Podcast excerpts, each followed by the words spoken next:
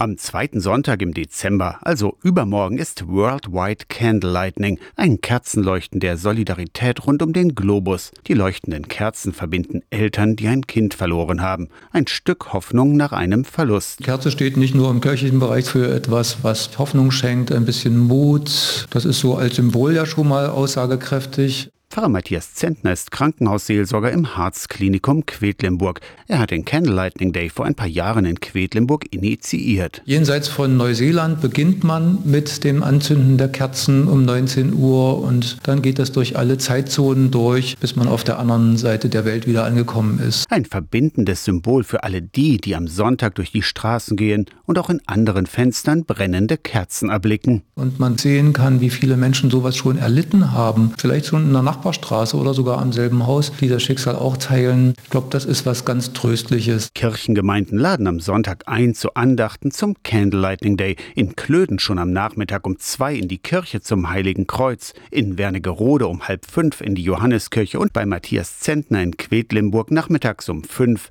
in der Kapelle auf dem Zentralfriedhof. Die Andacht, die hat neben meiner Glaubenshoffnung auch die Werbefunktion, dass alle Menschen nach Hause gehen und genau das tun, was sie verbindet mit dem Rest der Welt. Nämlich am Sonntag um 19 Uhr eine Gedenkkerze in das Fenster zu stellen. Aus der Kirchenredaktion Torsten Kessler, Radio SAW.